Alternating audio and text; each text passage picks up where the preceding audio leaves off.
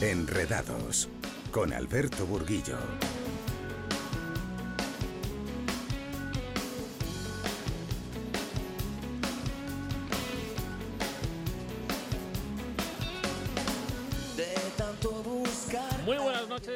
Enredados, Onda Madrid 101.3 y 106 de la FM. En la realización, controlando todos los aspectos técnicos, Plácido Arribas. Os habla Alberto Burguillo en nombre de todo el equipo de Enredados.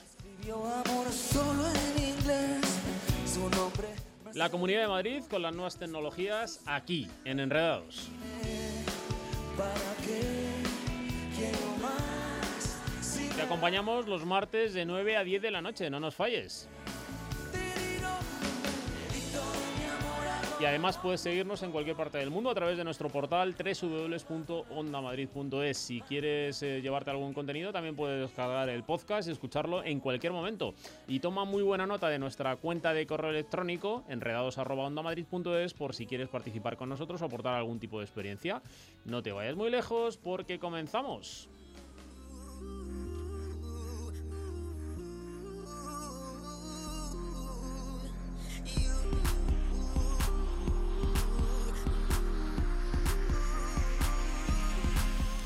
Bueno, pues pedazo de programa el que hemos elaborado el equipo de Enredados para todos vosotros en el día de hoy. Ya veréis que protagonista, no puede ser de otra manera, son los eventos relacionados con el Día de Internet que se celebra el próximo 17 de mayo de 2018 con un lema muy bonito que es el de la sociedad de los datos, que ya sabéis que van cambiando en un mundo muy cambiante este, el de las redes.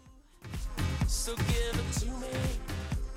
Otro de los temas que abordaremos en el día de hoy es eh, una aplicación de mensajería móvil donde, bueno, podemos ir descubriendo las nuevas tendencias que pueden venir con este tipo de servicios de mensajería móvil. Y es que uno piensa que ya existe todo, pero no. ¿Quién dice que no podremos usar, por ejemplo, traducciones automáticas, simultáneas, realidad virtual? Bueno, pero eso lo desvelaremos a lo largo del programa. Y ya sabéis que este mes de mayo, mes de las flores, eh, a alguno le van a caer muchas flores y es que entra en vigor el nuevo reglamento de protección de datos de la Unión Europea el 25 de mayo y esto trae muchísimos cambios. Lo trataremos hoy en Enredados con Miguel Almeida. Y en nuestro blog hablaremos acerca de los selfies. Vamos a tomar en cuenta la reflexión que hace Carlos Honorato y ver si realmente merece la pena pensárnoslo un poquito antes de publicar en cualquier pantalla un selfie que nos hagamos.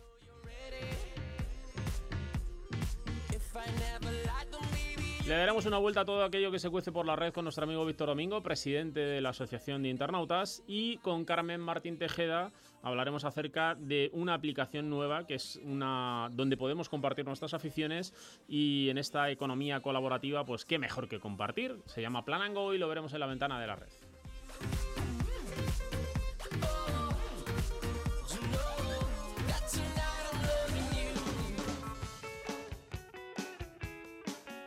Los martes de 9 a 10 de la noche, Enredados con Alberto Burguillo en Onda Madrid. 101.3 y 106 FM.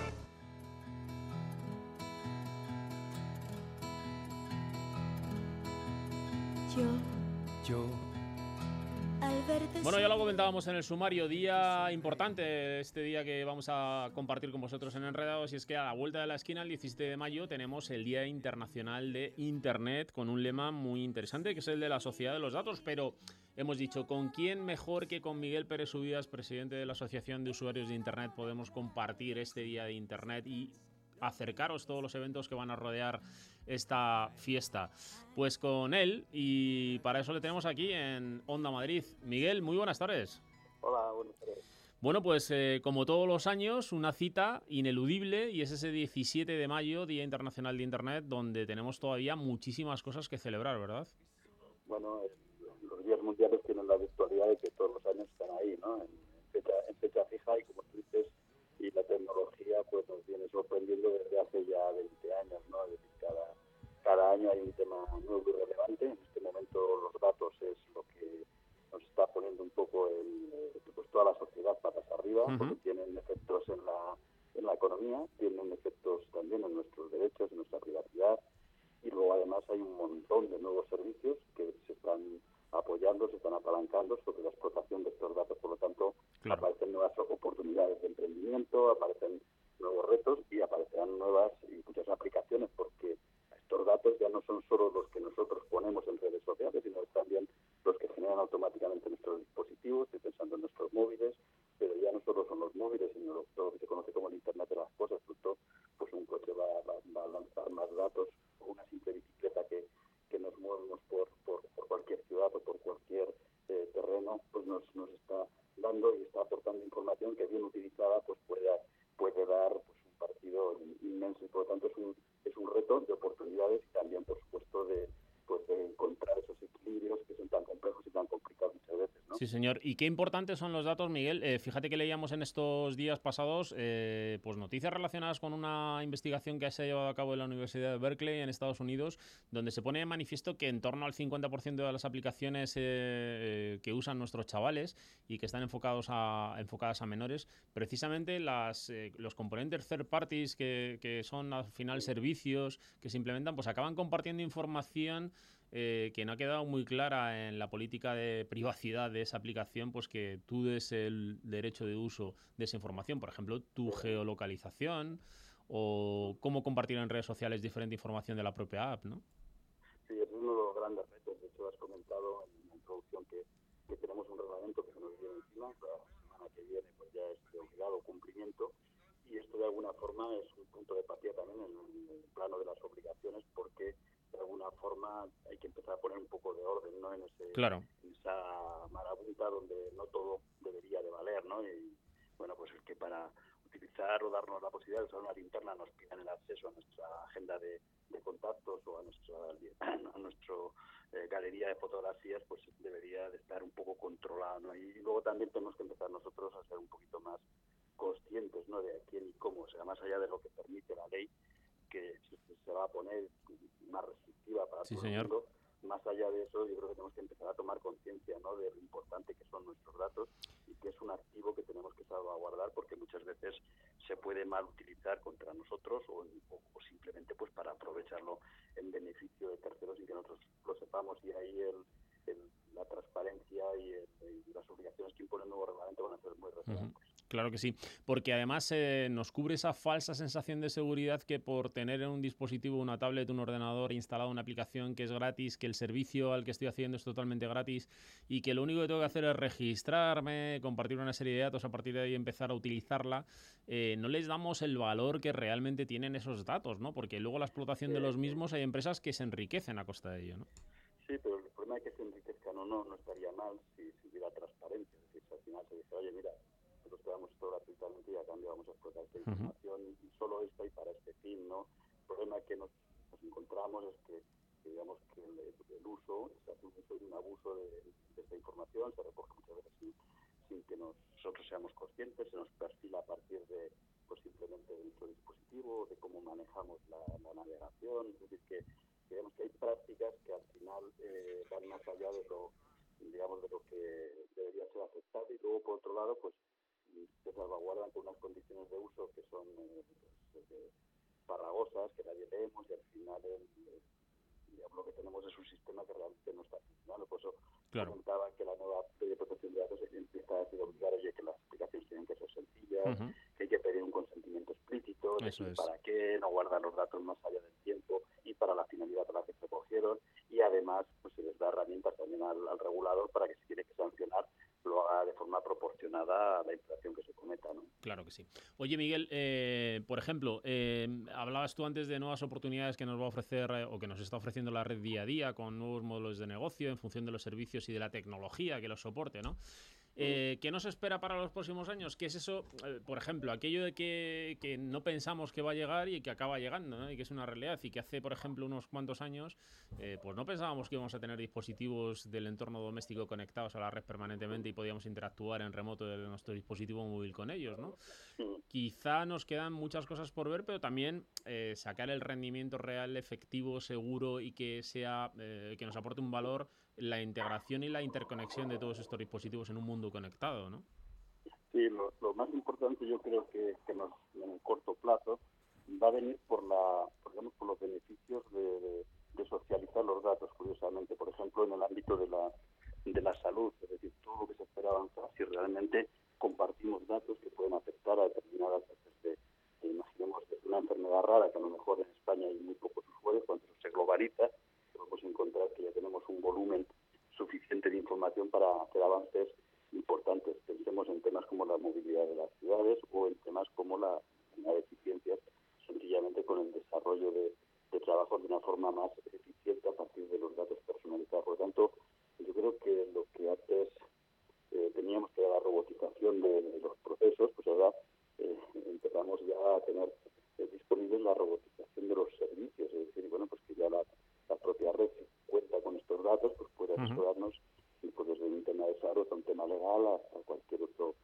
tema o simplemente decimos porque calle tenemos que ir porque vamos a llegar mucho antes a nuestro, nuestro Por lo tanto, todo lo que tenga que ver con la socialización de, de datos, que yo creo que va a aportar eh, nuevos servicios muy interesantes. Y luego, por otro lado, yo creo que también se están eh, implementando pues eh, objetos, dispositivos que nos permiten eh, bueno, pues, tener una información muy precisa de un tema concreto, desde claro. digamos que necesitamos en nuestro, nuestro en nuestra casa, en nuestra nevera o en, nuestro armario, hasta, hasta quien tenemos que, que pedirle determinada determinada cosa que necesitamos, ¿no? Quizá la parte más compleja que nos a la que tenemos que enfrentarnos, muchos procesos que, que trae la tecnología es la reconversión, es decir, cómo en un mundo que hacemos las cosas de una manera pasamos a un mundo en el que pues mucha gente ya no ya no es útil en aquella función y tiene que buscar su utilidad con conocimientos distintos y esos procesos de reconversión casi siempre es lo más complejo ¿no?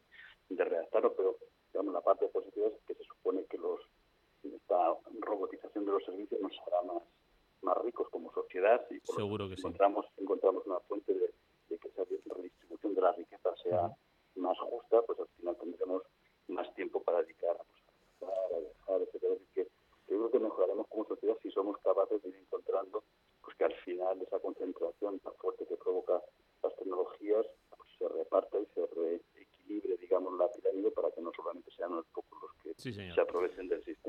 Bueno, eso sería una eso sería un mundo ideal que ojalá llegue así en ese en ese plano tal cual nos estás comentando. Ya para finalizar, Miguel, eh, a mí me gustaría que nos dieras una pincelada de cuáles van a ser los eventos que van a arropar eh, esa celebración del jueves 17 de mayo y que, como siempre, la Asociación de Usuarios de Internet promueve para que pues para intentar que esa brecha digital que a día de hoy sigue existiendo, eh, en menor, lógicamente, medida que lo ha habido durante los años anteriores, eh, pues realmente se celebre como Dios manda, ¿no? ¿Cuáles son esas iniciativas? Pues mira, te comento, el, día, el día 17 tenemos en el Senado pues, un, acto con, digamos, donde ahí vamos a hablar de, los datos, también vamos a reconocer pues a un personaje, concretamente a Jorge Pérez, que es el director de, de DONSI, le damos el premio trayectoria personal, Luego, por otro lado, pues para animar la participación, pues tenemos una actividad en colegios con unos retos que lanzaremos el mismo día de Internet para que para hacer un reto se llama quién sabe más de Internet tú o tus padres, pues digamos eh, juegan por parejas pues los, eh, alumnos de secundaria y de bachiller con sus, con sus padres y sortearemos pues tres iPhone, uno para el profesor, otro para para el alumno y otro para los padres y luego también tenemos un concurso de fotografía online en el cual lo que pedimos es que se fotografíe la tecnología y simplemente hay que compartirlo en, eh, en, las redes sociales con un hashtag y bueno, pues también vamos a premiar a las mejores fotografías sobre sobre la tecnología. Y luego por otro lado pues tenemos en, en la web pues multitud de, eventos. Hay más de más de 200 eventos referenciados que de una forma u otra cercanos seguro que encuentras algunos cerca de donde tú estés donde se puede participar desde fiestas hasta conferencias y hasta puntos simplemente puntos de, de, encuentro o quedadas. En definitiva yo creo que la referencia es eh, día de internet.org ahí están todas las todas las actividades y durante esa semana además tenemos eh, una ciudad de es decir,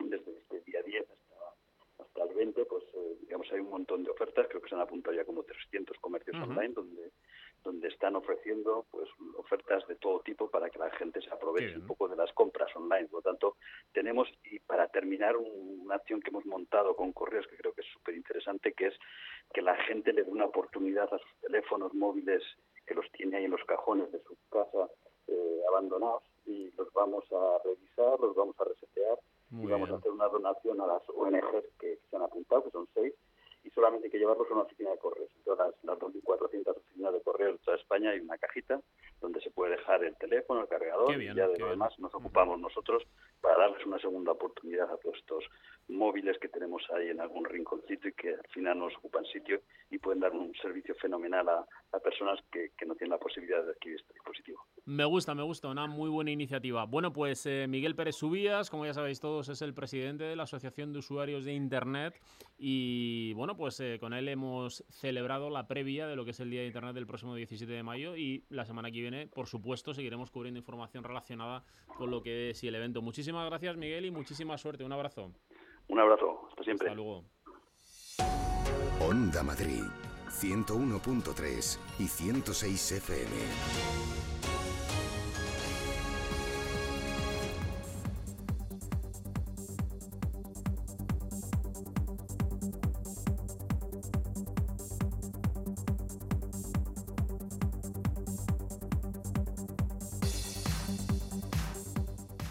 Bueno, pues como ya sabéis todos los que seguís enredados habitualmente, hay una de las aplicaciones o de los servicios que utilizamos en nuestro día a día muchísimo, yo creo que más de la cuenta, que es la mensajería móvil. Eh, probablemente uno piensa que ha llegado al límite o al máximo de lo que pueden ofrecer, pero no. A medida que la tecnología va evolucionando y nos permite utilizar otro tipo eh, de funcionalidades, pues los servicios de mensajería móvil lógicamente las van aplicando. Y queremos compartir en el día de hoy con vosotros, bueno, pues una serie de tendencias que pueden marcar esta mensajería móvil en el futuro. Y lo vamos a hacer de la mano de Cristian Zendón, que es responsable de comunicación de TOC App. Muy buenas tardes, Cristian. Hola, buenas tardes, gracias por invitarme. Bueno, pues un placer como siempre, ya sabes que es la radio de todos los madrileños, así que puertas abiertas para todos aquellos que quieran compartir con nosotros una iniciativa, pues yo creo que mm, en este caso de rabiosa actualidad, ¿no? Porque la mensajería móvil eh, la usamos yo creo que prácticamente todos los que usamos eh, un smartphone, una tablet, un ordenador y nos comunicamos con otros, ¿no? Sí, prácticamente es el medio de comunicación universal por todo usuario de móvil. Estamos hablando que más del 86% solo en España eh, tenemos eh, un smartphone y en ese smartphone aplicaciones de mensajería como WhatsApp, más allá de SMS, eh, son más del 60% de los usuarios. Entonces, claro, es el medio universal, ¿no? A partir de ese medio universal es cuando sigue, parece que, que no para nunca de evolucionar, ¿no? Evidentemente, eh, fijaos la transformación que ha sufrido el servicio de mensajería móvil, pero claro, a medida que se le van dotando de funcionalidades no solamente a los dispositivos, sino también a lo que permiten ¿no? Eh, la red, eh, calidades de servicio, interconexiones con otros dispositivos, pues eh, claro, van enriqueciendo los servicios de mensajería en este caso. ¿no? Sí, claro. todo tipo de mejoría cuando se acelera cuando mayor número de usuarios hay en una plataforma.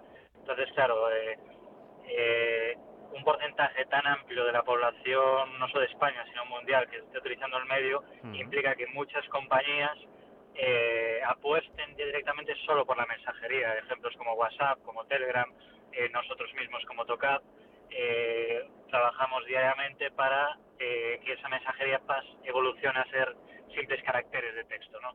Un ejemplo podría ser los propios emojis, ¿no? Hace 7, 10 años eran muy poco utilizados y a día de hoy eh, muchas personas solo se comunican con ellos. Ajá. Oye, eh, fíjate, tú decías los inicios, empezamos todo esto de la mensajería con un SMS eh, cuya primera aparición data del año 92 y, en estos años pues ha transformado hasta los servicios en la nube. Pero vosotros de TOCAP eh, veis una serie de tendencias y, habéis eh, citado seis concretamente, ¿no? Que creéis que van a aportar o van a hacer un cambio, ¿no? O van a dotar de nuevas funcionalidades al servicio de mensajería. Sí, sí, la verdad es que nosotros contamos, eh, como nuestra propia plataforma está empezando a estudiar, estamos viendo varias tendencias en las que las hemos citado. Una de ellas es, es unas traducciones en tiempo real. Eh, hay esas plataformas que ya empiezan a, a traducir conforme estamos escribiendo para poder comunicarnos. Pues imaginamos que nos vamos de viaje pues a un país extranjero que no controlamos el idioma pues poder comunicar directamente con, preguntando por una calle y que a la hora de enviar el mensaje automáticamente aparezca en el idioma eh, del otro interlocutor, pues es un avance gigantesco, ¿no? Eh, otro de los puntos que, que, nos gusta mucho y que estamos también estudiándolo es eh, la realidad aumentada eh, en, la, en las mensajerías, es decir, eh, estos videojuegos del estilo de Pokémon Go, que hasta ahora solo se hacen videojuegos, en el que vemos una, un elemento virtual en el mundo real, estamos viendo que la mensajería cada vez más a través de vídeos vamos a estar utilizando enviar esos mensajes virtuales, ¿no? Por ejemplo, estás conduciendo y en lugar de tener una pantalla en el móvil, eh, directamente se, se retroilumina en el parabrisas. Y entonces de esa manera ya consigues poder estar viendo mensajes sin correr un riesgo de, eh, de conducción como puede ser estar viendo al teléfono móvil. Ajá. Pues eh, yo creo... más, Mm. sí, Sí, dime, dime. No, es que la verdad ya te estoy comentando así un poco de carrerilla todas las tendencias que estamos que estamos viendo nosotros y, y la verdad eh, todo esto creo que está muy relacionado con eh, el uso de que las empresas cada vez eh, utilizan más eh, esa marca amiga, ¿no? El, el Sí. involucrarse más con sus usuarios y vemos que esas empresas que se comunican eh, con sus usuarios, con sus clientes a través de, de medios de comunicación de mensajería no agresivos, eliminando todo el SMS, están viendo una evolución muy grande de cara a sus ventas y a sus facturaciones, porque están consiguiendo eh, una lealtad eh, hacia la marca eh, mucho más potente y positiva que un simple mensaje de SMS de texto. Oye, eh, otro de los eh, temas importantes que cuando usamos mensajería eh, quizá no tenemos muy en cuenta, pero no solamente en mensajería, sino en cualquier otra aplicación o servicio, es el tema de la privacidad y la gestión de los datos. ¿no? Este mes de mayo es importante porque, entre otras cosas, entra en vigor el nuevo reglamento de protección de datos a nivel europeo, que trae muchos cambios y que todas las aplicaciones han de alguna forma garantizar que están eh, de acuerdo a la normativa, mm, digamos que cumplen esa normativa. ¿no? Eh, sumamente importante, como estás comentando, es decir, es, es clave en todos los comunicados utilizar siempre, hablando en el tema de que nos estamos centrando, la mensajería en eh, plataformas eh, oficiales. Es decir, por poner un ejemplo, una empresa que utilice un grupo de WhatsApp eh, para lanzar un comunicado eh, puede ser denunciada con multas de hasta 300.000 euros Ajá. por tema de privacidad, porque el número de teléfono queda expuesto sin consentimiento y está recabando información eh, a terceros. Por lo tanto, estamos hablando que es un, es un deber más que una necesidad. Bueno, eh, en esto han de ponerse las pilas todas las compañías que presten un servicio de alguna forma a los usuarios y, cumplir con esta normativa para que no haya ningún tipo de problema. Hay otro de los apartados que, yo creo que, bueno, pues aunque finalmente el personal cada vez va manejando idiomas, pero viajamos mucho, nos movemos muchos y el tema de la traducción en tiempo real es muy interesante, ¿no? Sí, sí, la verdad es que es muy interesante, no solo a nivel de turismo, imaginemos eh, hoy en día que con negocios online eh, el uso de clientes extranjeros o distribuidores extranjeros está a la orden del día.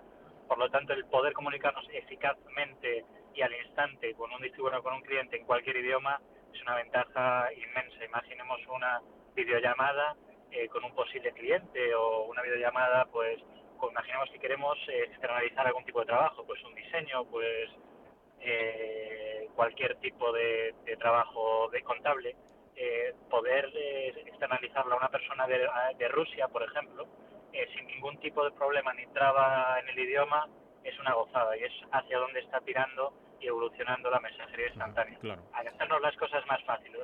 Básicamente, eh, como todos los sectores, pero claro, parecía ser que en la mensajería estaba todo inventado y con todo lo que estamos viendo, Pero no. descubriendo, se ve que no.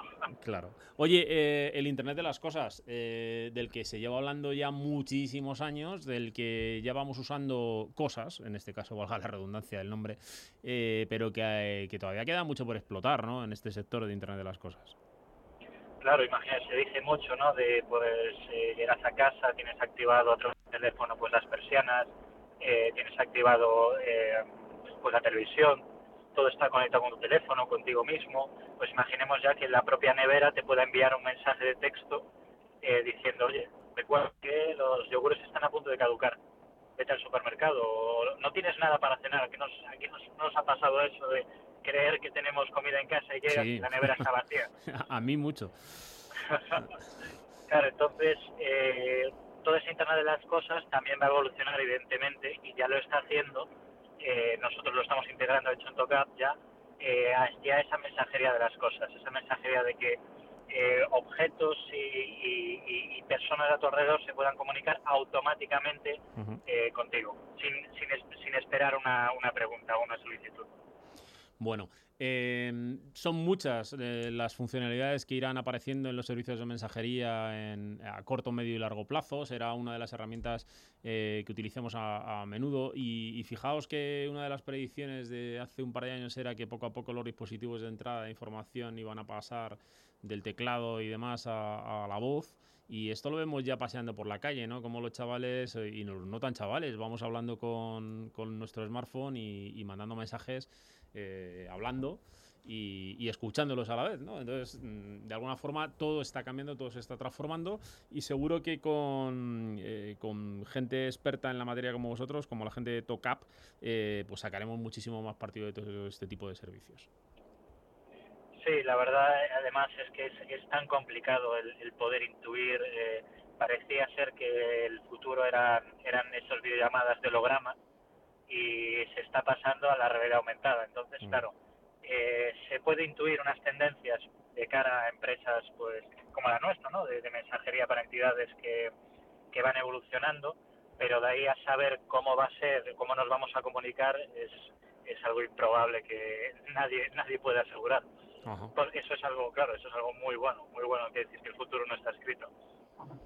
Bueno, pues eh, no está escrito el futuro, pero nosotros sí que estaremos con vosotros aquí para contarlo y de hecho lo haremos en Enredados todos los martes. Eh, Cristian Cendón, responsable de comunicación de Toca PP, muchísimas gracias y un abrazo. Muchas gracias, un Hasta abrazo. luego.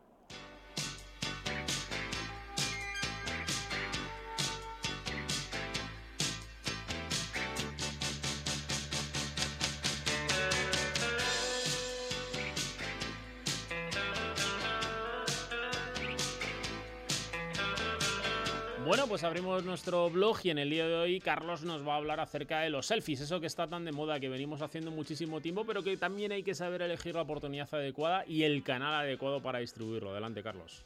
Buenas noches, Alberto. Espera, espera, que ahora sí, sí, sí, clic. Como ya sabe hasta el tato, de 1 a 99 años, hablar de selfies es algo natural. Cada año se hacen millones de ellos en las calles de Madrid. Por si has estado en la Luna o en Marte desde hace más de 4 o 5 años, yo te cuento. Selfie es un autorretrato, una autofoto que publicamos en las redes sociales. Se hicieron famosos en 2014 con la actriz Ellen DeGeneres en la ceremonia de los Oscar, cuando ella se subió al escenario hizo un autorretrato acompañada de unos actores. Ahí encima, sí. Lo subió a Twitter y más de un millón de personas le dieron a la tecla de retuitear. Entonces esto nos parecía poco menos que extraordinario. Con esta acción se dio el pistoletazo de salida para que todos, todos, todos los mortales imitasen esa moda que lleva ya unos cuantos años causando estragos en la red. Bueno, incluso con alguna muerte por imprudencia, más de una, ¿eh? He leído por ahí un tutorial que viene bien para que no salgas en las recopilaciones de autofotos o selfies para reír. Son reglas de sentido común. Por ejemplo, por ejemplo, hay que arreglar el escenario. Hombre, los servicios públicos están prohibidos. Sí, el váter. Espejos en el baño. Hay truco. Sabes que sale cosas que no deberían de salir. Además, hay ciertos lugares en los que simplemente no es recomendable tomar una autofoto, un selfie. Por poner un ejemplo, un funeral. No, no, no. Un cine a oscuras, tampoco. Y ojito a los espontáneos, a los que les encanta sabotear o simplemente son ajenos a tu creatividad. Y esta ya es una básica para los narcisos, para los ególatras. Una autofoto ocasional no es razón para molestar a nadie. No deberías tener más de una por cada 8 o 10 fotografías tomadas por ti. Esa sería la regla. Una de cada 8 o 10 fotografías en tu móvil o dispositivo electrónico. Todo lo que se pase de eso quiere decir que has subido la dosis de egoísmo fotográfico. El consejo final, mira la foto en una pantalla grande antes de darle a publicar. No lo digo por decirlo, es que a veces en las pantallas pequeñitas no se aprecian los detalles, así que yo te aconsejaría que antes de publicarla la vieras en una pantalla lo más grande posible y no te pierdas ninguno de los detalles. Y si dudas, guárdatela para consumo interno. Si dudas si es pertinente o no un selfie, guárdatelo para consumo interno. Es un consejo de los muchos que damos desde aquí, en Enredados, en Onda Madrid, cada semana. Hasta la semana que viene, campeón.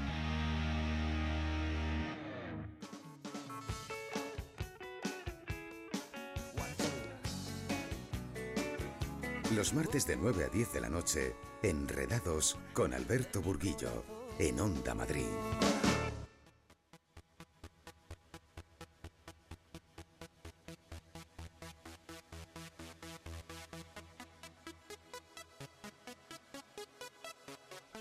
Bueno, pues como os hemos venido contando en el último año, eh, se acerca ese 25 de mayo donde entra en vigor la nueva ley de protección de datos a nivel europeo, el reglamento europeo. El caso es que hemos dicho, pues hoy los chicos de Enredados tenemos inquietud y queremos que alguien experto en la materia pues nos cuente, bueno, pues una breve pincelada de qué va a cambiar esto al respecto de la gestión de los datos que tienen, por ejemplo, proveedores como Facebook al respecto de nuestros datos en redes sociales o en la red social. Y hemos dicho, vamos a contactar con Miguel Almeida, que es eh, responsable y CEO de una de las empresas de telecomunicaciones más importantes de nuestro país, YSI. Muy buenas tardes, Miguel. Hola, ¿qué tal, Alberto? Pues encantados de que hayas atendido la llamada de Onda Madrid y, nada, con mucha inquietud, como te decía, porque hay muchísimas expectativas puestas en la entrada en vigor del nuevo reglamento de protección de datos que yo no sé si va a complicar la vida a las empresas, va a favorecer al usuario, mm, va a haber realmente mejoras mm, cualitativas, no cuantitativas, pero sí cualitativas para lo que son la gestión de esos datos que obran en poder de proveedores de servicios y que al final el usuario, bueno, pues un poco por desconocimiento, un poco por em, porque somos un poco dejados, ¿no? Pues ponemos en manos de custodios que igual lo que están haciendo es haciendo caja, ¿no? Con la gestión de los mismos. Claro, claro. Yo creo que sobre todo lo que va es a, ayudarnos a nosotros en cuanto usuarios a gestionar mejor a quién dejamos que tengan y que usen nuestros datos y a quién no dejamos. Y en ese sentido, pues también va a beneficiar las empresas que son cumplidoras y que hacen ese buen uso y va a penalizar las que no lo son. Claro. Eh, creo que ese, es lo principal. O sea, va a protegernos a nosotros en cuanto a usuarios aún más que la ley orgánica de protección de datos que está en vigor, que está vigente en este momento. Y introduce algunos cambios, algunos derechos, digamos, eh, adicionales, como el derecho al olvido y, y el derecho a la portabilidad de los datos, que nos dan a nosotros como usuarios pues más poder sobre eso, sobre, sobre quién usa eh, hmm. nuestros datos en la red. Si te parece, Miguel, y dado el perfil de nuestra audiencia, eh, cuando les hablamos de derecho al olvido, vamos a ponerles un ejemplo práctico de qué supone el que el usuario disponga de ese derecho al olvido el que, al que le ampara la ley. ¿no? Eh, cuando hablamos, por ejemplo, de una red social, Cuando hablamos de una red social, el derecho al olvido se puede aplicar, por ejemplo, cuando quieres eh, borrar tu perfil de esa red, social. O sea, estás usando una red social, quieres dejar de usarla, pues quieres que, eh, puedes querer que la empresa eh, de esa red social deje de usar tus datos, de todo. ¿no? No, no solamente que dejes de tener, perfil, tener tu perfil, pero que no usen tus datos de todo. Así que puedes solicitar a esa empresa el derecho al olvido, o sea, que borren todos tus datos de, su, de sus bases de datos y que se olviden de ti, entre comillas. Eso supone una ventaja, lógicamente, para todos aquellos que, bueno, pues que quieran ejercer este derecho. Eh, en el caso de, bueno, de, noticias que aparezcan con enlaces con información nuestra, mm, supongo que también habrá, mm, aparte de los derechos actuales que, amparan al usuario de derechos ARCO, ¿no? conocidos como derechos ARCO, también ese derecho al olvido también se podrá gestionar en ese sentido, ¿no? Sí, eh, perdona que no he entendido exactamente tu, el ámbito de tu, pregunta. Sí, no, decía que, que, en el caso de que haya noticias que contengan información que, bueno, pues que no sea de servicio público, que haya caducado el fin que contienen los datos personales nuestros y que hayan sido publicadas por algún medio, también podremos exigir a ese medio ¿no? que o bien mm, modifique esa noticia para que no aparezcamos con todos nuestros datos, eh, es decir, ejecutar en este derecho al olvido que es nuevo para, para el usuario. ¿no? Depende un poco, yo creo que ahí dependerá un poco, eso, eso eh, eh, es una cuestión más del fuero legal, o sea, del fuero de interpretación de la ley, pero dependerá un poco de cómo esos datos han sido usados por la empresa. Es decir, si esos datos, eh, mis datos como usuario, han sido usados para gestionar una relación comercial, ¿vale? Un contrato, por ejemplo, entonces la empresa tiene, puede tener el derecho de decir, oye, yo no puedo olvidarme de ti eh, a pesar de, que me lo pidas, porque esto ha resultado en una relación contractual. Y mañana, si hay cualquier problema en la justicia, por ejemplo, yo tengo que poder hacer sé de que tú eras mi cliente en este momento. Entonces, dependerá un poco del ámbito de cómo esos, esos datos han sido usados por la empresa. Si han sido usados solamente porque eh, te apuntaste a recibir una newsletter, es una cosa. Pero si tú has hecho un contrato por ejemplo, en nuestro caso que gestionamos eh, temas que tienen que ver con eh, telecomunicaciones, telefonía, TV, Internet, etcétera. Si un eh, usuario ha usado sus datos para establecer un contrato de telefonía o de internet o de televisión, a lo mejor más tarde no va a poder pedir el olvido porque hay un contrato que hay que, poder demostrarse en la justicia a cualquier momento futuro. Bueno, en todo caso, lo que sí que podemos decir, Miguel, es que este nuevo reglamento de protección de datos eh, nos va a dar muchísimas más herramientas de defensa al usuario eh, y de alguna forma también va a regular a las empresas de servicios para que la custodia que hagan de los mismos sea más eficiente, ¿no? Eso es. Yo, mm. por ejemplo, ahora mismo estoy recibiendo todos los días emails, correos de empresas eh, con las cuales yo ni siquiera me he dado de alta en nada, pero que tenían mis datos porque en su día les hice una pregunta por email o lo que sea, pero no son siquiera mis, mis, proveedores, que me están diciendo ahora, oye, que viene ahí la ley de protección de datos, la nueva ley, reglamento, queremos seguir hablando contigo, con lo cual tienes que aceptar los términos y condiciones de esta nueva ley, etcétera, para quedar en nuestra base de datos. Yo estoy aprovechando ahora mismo muchos de estos casos en que yo estoy recibiendo cosas por spam puro, porque yo nunca lo había pedido, a ni siquiera contestar a esos correos o contestando pidiendo la baja. Entonces estoy limpiando, entre comillas, este, estos mensajes que estoy recibiendo sin haber pedido, estoy aprovechando esto ahora para hacer esa limpieza. Y ese es lo, el poder que tenemos ahora mismo, es que podemos decir, esto quiero dejar de recibirlo, no quiero recibirlo más, por la razón que sea, o esto sí que quiero seguir recibiendo, con lo cual acepto los nuevos términos y condiciones. Claro. Bueno, pues veremos a ver cómo se va desarrollando y seguramente tengamos que recabar eh, tu ayuda en algún momento, pues eh, porque surgirán muchísimos temas a partir del próximo día 25 con la entrada en vigor de esta nueva ley de protección de datos. Miguel Almeida, como os decía, es el CEO de la plataforma, eh, no sé si Easy o YSI, ¿cómo...? cómo... Es, Easy, Easy.si. Easy.si, ok. Punto .si, con Y y luego S y latina. Bueno, pues eh, Miguel, muchísimas gracias. Un abrazo, todo un placer. A ti, Alberto, un placer.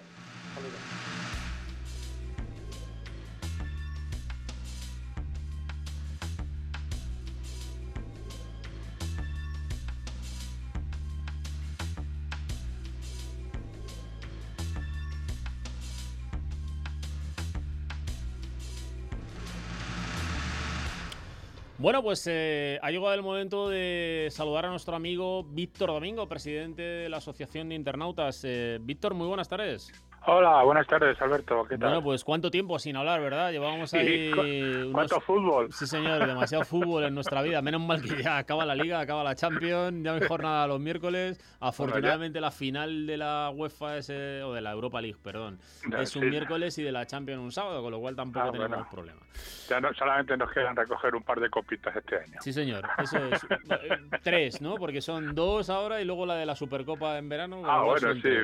Ya son tres, es verdad. porque una ya la una seguro que la tenemos seguro. Bueno, si ganamos, claro. Claro, sí, sí. Eh, vamos a ver si es posible que los dos equipos de Madrid lleguen y luego encima la Supercopa también ya. Eso sí que garantiza que si llegan los dos a la Supercopa está claro que, uno la va a ganar. Está claro que se queda Sí, señor. O sea que si conseguimos las dos primeras, la tercera cae fijo. bueno, eh, hoy sí que me gustaría contigo celebrar eh, un poco que, pusiéramos en valor lo que supone el próximo 17 de mayo, que es el Día de Internet a nivel internacional. Em, y que seguro que, todavía queda mucho camino por, por hacer, ¿no? Que, lo celebramos precisamente por eso, para, para, conmemorar todo lo que se ha conseguido, pero también para celebrar que quedan muchas cosas y recordar que quedan muchas cosas por hacer y que hay que seguir día a día picando, como se suele decir, para conseguirlas. No, y además es que es todos los días, pero claro, ese día sirve un poco para hacer un poco la, vamos, una reflexión y una, bueno, pues una apuesta una apuesta en positivo de todo aquello que queda. Pero yo creo que este día de Internet eh, va, va a tener un protagonismo especial, que va a ser el, el asunto de la gestión de los datos y la privacidad de la privacidad del internauta del ciudadano. Has estado hablando hace un momentito con otra persona también con el tema este de los datos, la entrada del nuevo reglamento el día 25 que está pues bueno, está dando ciertas esperanzas a que de alguna manera el usuario pues tenga más garantías a la hora de gestionar y de tener un poco la, el control de esos datos que ahora lo tenemos absolutamente perdidos, ¿no? Desde con el escándalo de Facebook y bueno y todas las noticias que están saliendo, el Minority Report que se está practicando, que está practicando el gobierno chino, los artículos que salen, hasta los supermercados te hacen seguimiento las empresas para, para ver tus tendencias de compra. bueno, pues todo este tipo de cosas yo creo que el día de Internet va a ser un buen día para hacer revisión y hacer una lectura de qué es lo que nos está sucediendo y bueno, cómo afrontar con un poco de, esperanza y de, y de ilusión, porque si quieres que te diga la verdad, yo estoy un poco eh, deprimido con el asunto este de la privacidad, ¿no? Porque parece que no es de las cosas que, que ahora mismo pues eh, tengamos más garantizada. Ni tenemos garantizada y me da la sensación que los nativos digitales no es una de las cosas que más les preocupe o al menos es la sensación que se percibe, eh, pues por ejemplo, desde Enredados, concretamente.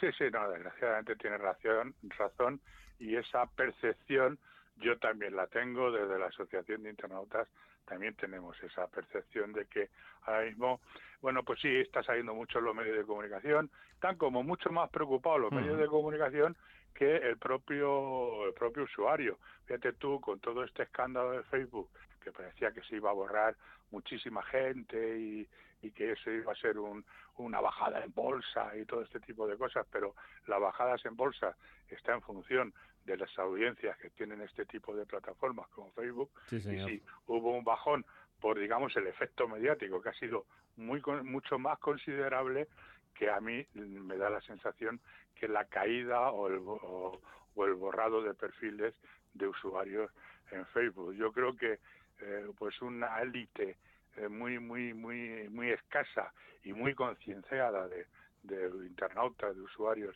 están preocupados por estos asuntos de privacidad, pero la inmensa mayoría, desgraciadamente, no es lo que más le preocupe y sigue esa leyenda eh, yo creo que decir que, que, que, dice que como no estamos haciendo nada malo, nada malo tenemos que temer. Claro pues que sí. Entonces, parece ser que estamos todos eh, tan a gusto en, este, en una situación en la que estamos completamente vigilados y controlados y segmentados, ¿no? Incluso pues terceros haciendo negocios con nuestros datos que en muchas ocasiones nosotros estamos propiciando o estamos dando de una manera absolutamente desinteresada y yo creo que muy confiada. Sí, señor. Em, eh, uno ha tenido la oportunidad por, eh, por eh, dentro de su actividad profesional de, asistir a diferentes charlas donde te cuentan servicios, donde uno puede obtener información del usuario que está detrás de una, no del usuario concretamente a nivel de datos personales, pero sí a nivel del uso o consumo que hace de las plataformas o de las televisiones que están conectadas a la red en un momento determinado. y se sorprendería el que está detrás viendo y consumiendo programas se sorprendería de la cantidad de datos que son capaces de explotar eh, las compañías que están detrás eh, obteniendo esa información.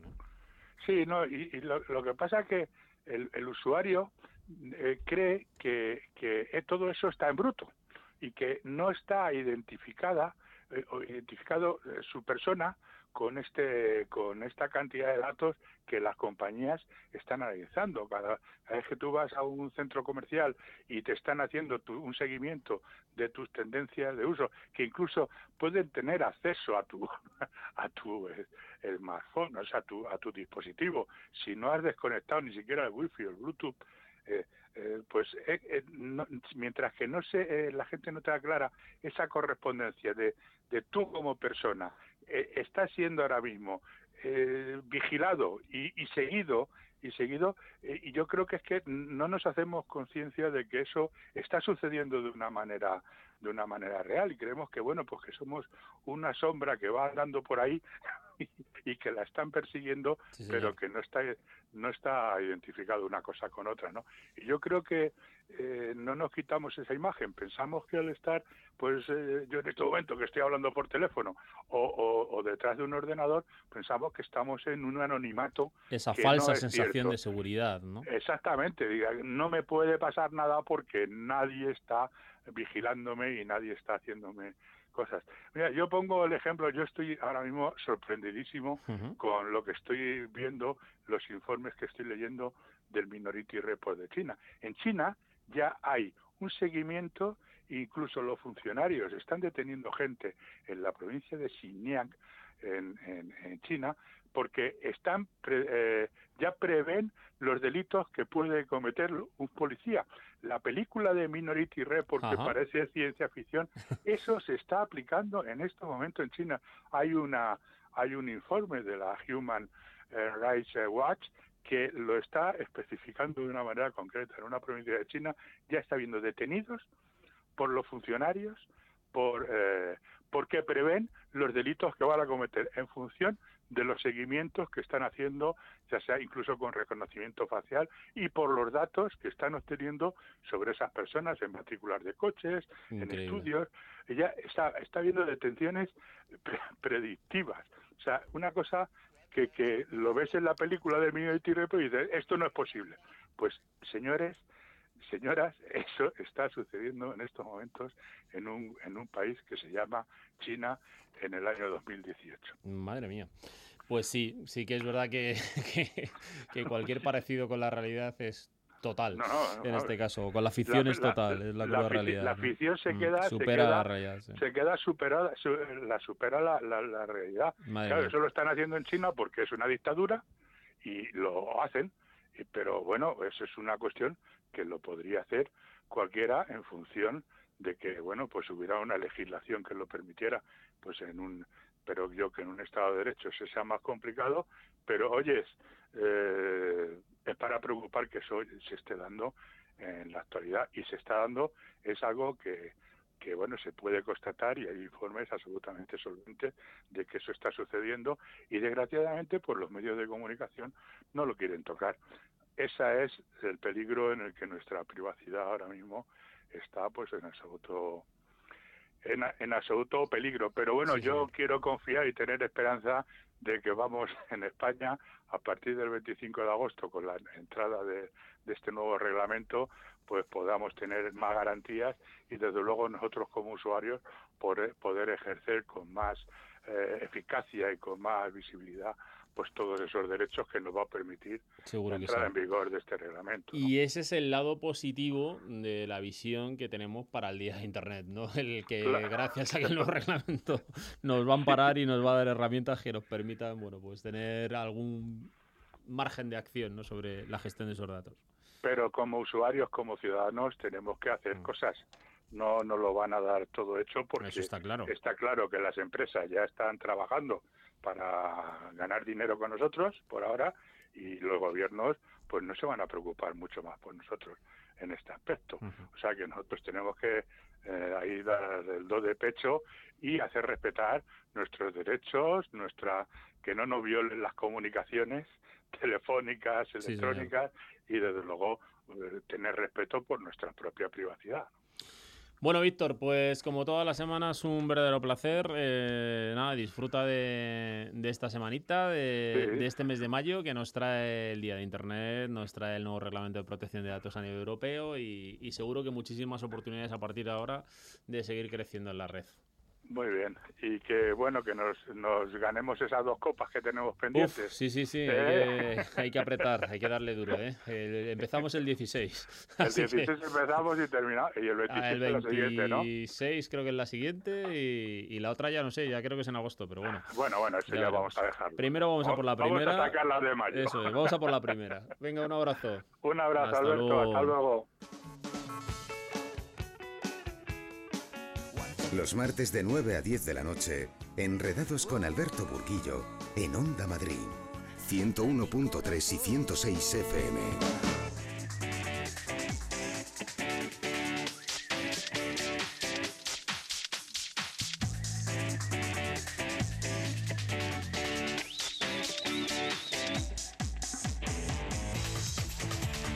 Bueno, pues poco a poco nos vamos acercando a la recta final de Enredados y como siempre nos damos una vuelta por el Instituto Nacional de Ciberseguridad que está en León y que segura que ahora está con una temperatura muchísimo más cálida que lo que hemos padecido este invierno. Muy buenas tardes, Marcos. Muy buenas tardes, la verdad es que estamos bastante bastante bien, con 22 graditos. ya me imaginaba yo, fíjate, 22 graditos. Yo no sé lo que está cayendo en Madrid ahora mismo, ¿eh? pero, pero también andamos bien. ¿Alguna tormenta nos acompaña? Por ejemplo, en el día de ayer fue brutal la tormenta. Y alguna tormenta nos acompaña, pero es lo que toca en esta primavera. Y es que hemos venido de un par de meses bastante fríos, ¿no? Aquí, por lo menos en Madrid, y supongo que en León mucho más. En León bastante, pero vamos, yo estaba esta mañana en, Madrid y también con muchísimo calorcito, la verdad que muy bien. Ya dan ganas de ir con las bermudas, pero yo pasa que no puedo, no puedo ir, no puedo ir todavía. Bueno, el otro día eh, eh, voy a hacer un, pues eso, un, comentario de fútbol nada más y, el otro día en el Metropolitano, el partido era a las 4 de la tarde, más o menos parecía que hacía... Eh, no, el día del Metropolitano a las 4, no, perdón, el día del partido con el Arsenal, el, jueves pasado hacía un frío impresionante en el campo de, de la Leti, en el Metropolitano.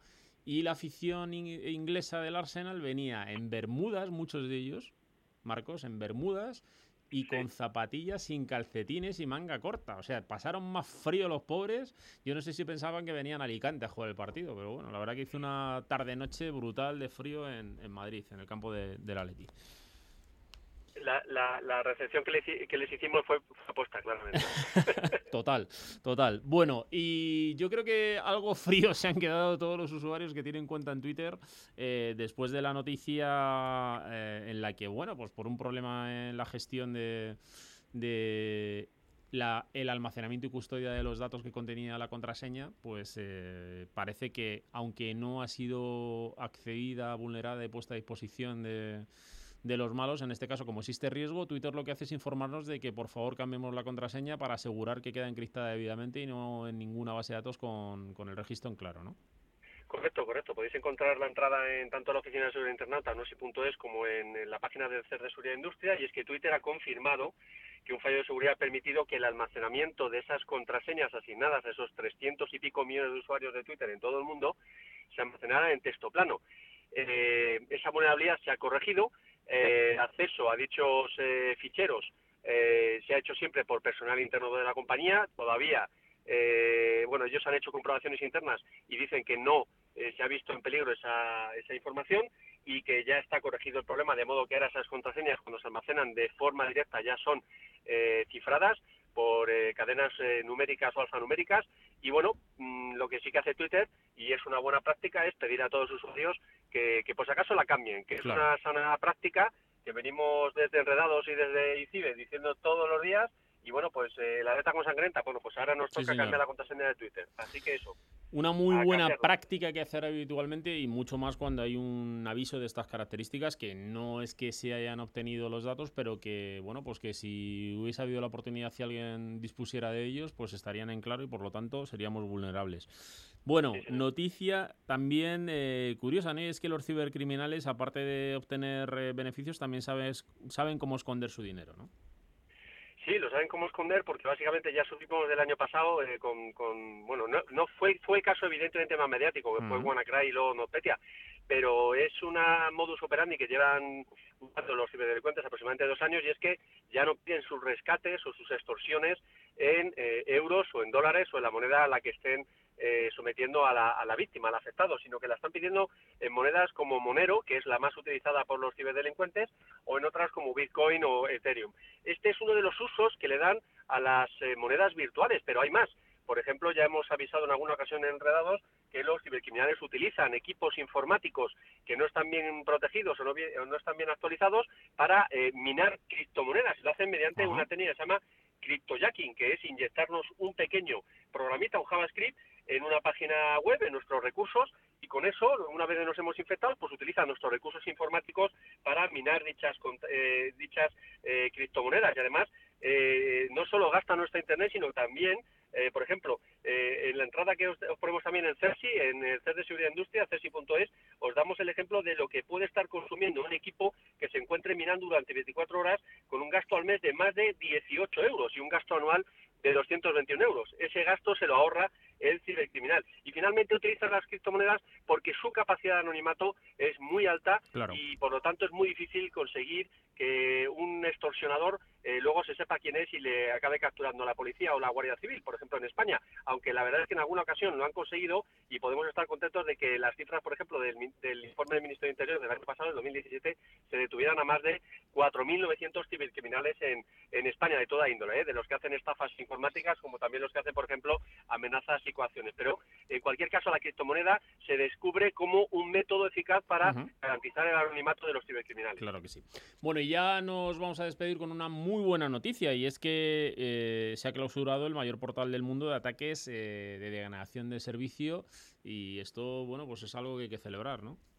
Sí, sí, os encontraréis la noticia en Bitácora, Bitácora de Ciberseguridad de la página web de INCIBE, en cersi.es, y es que agentes de Europol han cerrado el portal Web Stracer, que es el mayor portal del mundo en contratación bajo demanda y que haya sido utilizado por muchísimos usuarios para realizar ataques de negación de servicio, es decir, ataques que atacan o que ponen en riesgo la disponibilidad de un servicio, una página web, pero también, por ejemplo, una infraestructura eh, crítica. Estamos hablando de más de 4 millones de ataques de negación de servicios en los últimos años desde esta web y que estamos hablando de servicios, fijaros qué barato, una suscripción mensual a partir de los 15 euros para un cibercriminal, eso es eh, moneda, moneda casi, casi basura, ¿no? Y fijaros que el portal web contaba con más de 130.000 usuarios y que esa infraestructura estaba en servidores de Países Bajos, Estados Unidos y Alemania. Esta operación de Europol, eh, bueno, pues ha llevado a que los administradores fueran arrestados gracias a intervenciones de esta policía junto con policías de Holanda y Reino Unido. O sea que es una buena noticia de que en este caso los eh, las fuerzas de cooperación del Estado están trabajando fuertemente contra las nuevas modalidades de cibercrimen. Bueno, pues muy buena noticia. Marcos, eh, un placer como todas las semanas. Que pases una muy buena semana y la semana que viene seguimos enredados. Un abrazo. Ahí está, seguimos enredados y Aupa Leti, como Hasta luego. Aupa Leti, a por esa Europa League. Hasta luego. Venga, va, chao. Hasta luego.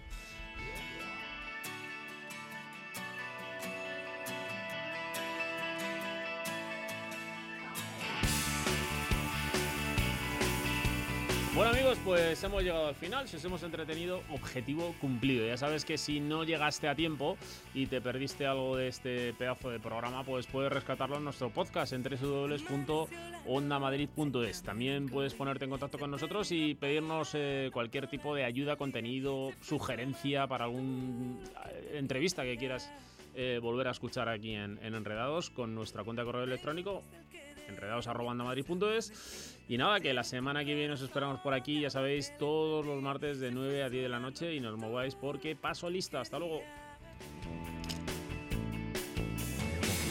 La vida es un suspiro, no es para vivirla con el corazón dormido. La vida es para compartir lo que quieras de ti, lo que quieras de mí vida es la esperanza del que pasa por aquí. Lo que queda de ti, lo que queda de mí, la tienes en el alma y en las calles de Madrid.